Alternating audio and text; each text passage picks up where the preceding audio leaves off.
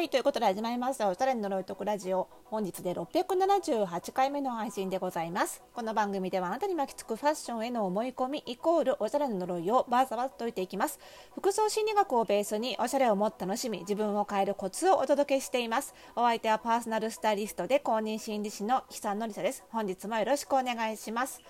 さあ今日からお仕事再開って方が多いんですかね。まあ今日ぐらいまでねお盆なのかなと思うんですけどもね。あのー、お盆期間中は私は普通にあのお仕事をしてまして。あの大体ですねお盆前にあのー、でしょう執筆のお仕事とかは投げられてあのお休み入られるってケースが多いので。まあお盆期間中はあの逆にお盆前はね結構お仕事の相手方が結構バタバタ忙しくてってことが多いので逆にその期間その隙に休んでですね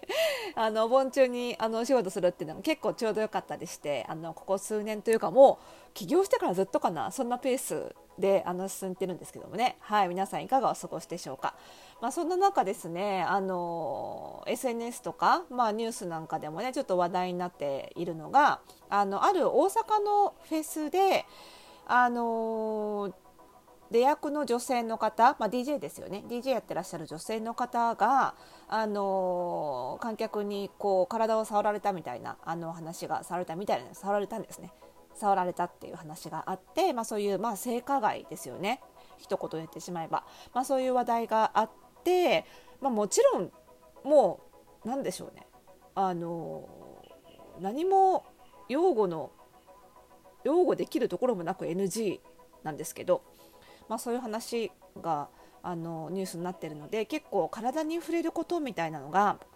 あの割とねあの話題になってるなと思って見てたんですよ。でなんだ日本はそういえば子どもの頭も軽率に撫でるよねとかだけどこれ結構海外だったら一発アウトだよねとか、まあ、そういう話が出てきたりとか、まあ、結構体に触れることっていうのがあの話題に上がってるなと思って見てたんですけど、まあ、そういうねあの我々もですよあの仕事柄、まあ、体に触らないまでもですねやっぱりお客様との距離が近くなりがちな職業なんですよ。あのお洋服を見立てしてやっぱり試着される時なんかどうしてもお手伝いしたりしますしあの、まあ、そういう意味では結構ね距離がやっぱり他のいろんな職業の中ではあの距離が近くなりがちなあの仕事だと思うんです。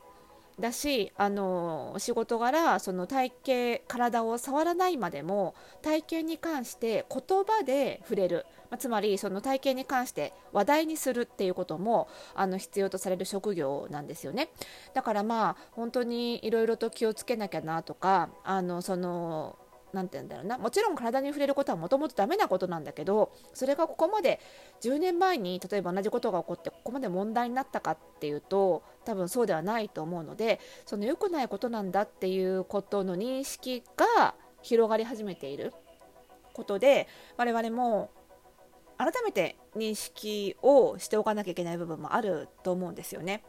であの私がそのスタイリストをねあの育てているフォースタイルパーソナルスタイリストスクール FPSS ではですねあのやっぱりそういう意味でそのお客様の体に言葉であれ物理的にであれ触れる機会があるということであればやっぱりその前に絶対的にその信頼関係を築かなきゃいけないと。もちろん大前提として触るときはお客様に同意を取る必要があるしそれはあの言葉であってもねそのその話題にすることであったとしても同意を取ったりとかお客様が話したいと思う内容しか話さないということも大事なんですけどもやっぱりそれ以前にその信頼関係を築いておくっていうのもすごく大事なことなので、まあ、そういう意味でもやっぱりカウンセリングが必要だよっていうまずそのいろんな診断をする前にまずカウンセリングありきだよっていうふうに話してるんですよね。でまああのーま、心理カウンセリングもね体型に関する診断、まあ、体型を診断してその、えーと、似合う服がどんなものかみたいなことを診断する時も、まあ、その診断を受けないにしてもあのファッションの悩みがある方ってやっぱり体型をきれいに見せたいとか自分の体のサイズに合った服がないっていうお悩みを抱えていらっしゃる方も多いのでやっぱりね体の話って避けられないんですよね。であのそういう体の話って通常の関係性だったら、まあ、当然体に触ることは基本的にはないわけだし体のことについて話にあげることも通常はタブーじゃないですか。ね、あのなんですけど通常の関係性だったら触れないそこに触れるっていうのは心理カウンセリングも構造としては一緒なんですよね。通常の関係性だったら絶対に触れないような心の奥底を話題にして触れるわけですからね。まあ、そういう意味ではやっぱりだったらその心にせよ体にせよ普通の関係性だったら絶対触れないわけだからそこに触れていかなきゃいけないっていう意味ではその心理カウンセリングの世界では長い歴史をかけてじゃあそこに触れるんだったらこういうマナーがあるよねとかこういう手続きが必要だよねっていうのが研究され尽くされてきてるわけなのでそれを使わない手はないでしょう心も体も一緒でしょって私は思うんですよね。まあ、なのであのちゃんとカウンセリングはしようねっていうのはあのそういう意味合いもあるわけなんですよ。まあ、とはいえね、まあ、もちろんその通常の関係性と違う部分としてはお客様自身もその体型の相談をしたくてくる体型を診断してほしくてくるわけなので普通の関係性と違ってその触っていいよっていうその許可の範囲が広がるし話すことを前提に来てるから大丈夫だよっていうね会話に話題にしてもいいよっていう範囲も当然広がるんですけどもとはいえどこでも触っていいとか何でも話していいっていうことはないわけですよ。でなのでそのもちろん体型の相談をしたいけどベタベタ触られずに診断してもらえたり似合う服を選んでもらえるのであればそれに越したことはないわけですよね。人間全員パーソナルスペースといってやっぱりその立ち入ってほしくない身体的な距離っていうのがあるわけですからやっぱりそこに立ち入られなくて済むのであればそれに越したことはないのは全員同じことなので、まあ、なのでねうちの体型診断っていうのは触らなくても診断できるようにしてるっていう側面もあるんですよね。もちろんその触って診断する技法もありますがやっぱり触るっていうことは手をツールにして測るっていうことなんですけど、まあ、その手の大きさが個々人で違う以上正確な診断ってどうしても構造的に難しいっていう問題をはらんでいるんですよね。なのでうちの体型診断は手ではなくメジャー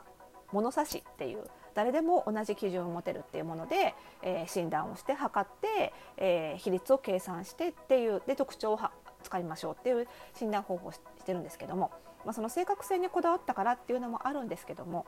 比率を測ればいいだけなのであの直接体に触れて測る必要ないんですよ写真に撮って測っても同じことなんですよね。なので、まあ、そういう意味では触らなくても診断できるっていうところであのそれは意識したところ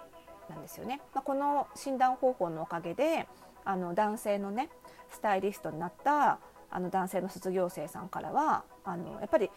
女性のスタイリングをしたいっていう男性も女性の服が好きでファッションに興味があってスタイリングしたいっていう男性のスタイリストにとっては女性のお客様をこうむやみに触れずにアドバイスできるっていうのはすごく心強いって言っていただけるしまた逆にお客様もその男性のスタイリストに相談したいっていう方もいろんなニーズでいらっしゃるのでそういう時に触られなくて済むとはいえね触られたいわけじゃないから触られなくて済むっていうところで安心感を得られるよっていうふうにも言っていただいてるしあのいろんな商業施設でそういう診断イベントなんかをやる時にも主催者さん側にもそういう触ることでのトラブルっていうのがありえないわけですから安心していただけるっていうメリットもすごくあって、まあ、こういうあのやり方で開発してよかったなと思ってるところではあるんですけど。とはいえねやっぱりその物理的に体で手で触れなくてもあの言葉で触れるっていうのもすごい気をつけなきゃいけなくってよくある誤解はその褒めるんだったらいいだろうって思っちゃう生徒さん結構いるんですよ。その今は例えば下半身の悩みについて話してるだけであって特に上半身の話はしてないのになんか急に「あでもお顔小さいからいいですよね」とか「なんか鎖骨が綺麗で羨ましい」とかさ急に言っちゃう人いるんですよ。それはそのネガティブどうしてもこうネガティブな悩みっていう話題をしてる時にせめて少しでもいいところを見つけて褒めて気分を盛り上げたいっていう良かれと思ってなんですけど、まあ、この良かれと思っての方がよりたちが悪いっていうのはやっぱり ありましてあのそれが自分はスタイリストはねその生徒は褒めてるつもりでもその言われた本人も褒められてるって思えるっていつ確信を持てたのっていう話なんですよ。お前はそれをいつ褒めだと認識したっていう話なんですよね。ねそれを言われて褒められたと取る取るかどうかっていうのも個人によって違いますよね。そうだからやっぱり基本的にはたとえそれが自分にとっては言われて嬉しいことだったとしても相手にとっては本当に嬉しいことだとは限らないで体の話っていうのはすごくデリケートな話なので、まあ、そういう意味ではいたずらにねそのお客様ご本人が話題にしている以外の箇所の話もやっぱり避けるというのも大事なことかなというふうには思っているんですよね。まあ、これあのファッションだけじゃなくってその美容にも言えることだと思うんですけどあのやっぱり美容ファッションのアドバイスをするからといってさらに同性にアドバイスするからといって何を言ってもいいしどこに触ってもいいっていうものではないのでね。たまにその同性だとすごく距離感が近くなってしまうその生徒さん生徒さんもいたりするしアパレル販売員さんとかにも正直いらっしゃるんですけどもね。あのやっぱりその辺の認識はあの今後どんどんブラッシュアップしていかなきゃいけない。もともとそういう距離が近いのが嫌な人はもともとずっといたはずなんだけど今声を上げやすくなっているし、まあ、そういう意味ではねちょっと認識を私自身もね改めてあの強めてあの相手の体っていうのは相手の存在そのものだからちゃんと尊重しようねっていうのを言葉でも態度でもあの表していくっていうことが大事なんじゃないかなというふうに思っております。はい、そんなことをまた FPSS でも教えていきたいなと思っております。なのでこれからますますね体の話するのにはあのおそらく心理カウンセリング的な手法は必要になってくると思いますのでね、是非その辺もしっかり学べるスタイリストを育てていきたいなというふうに思っております。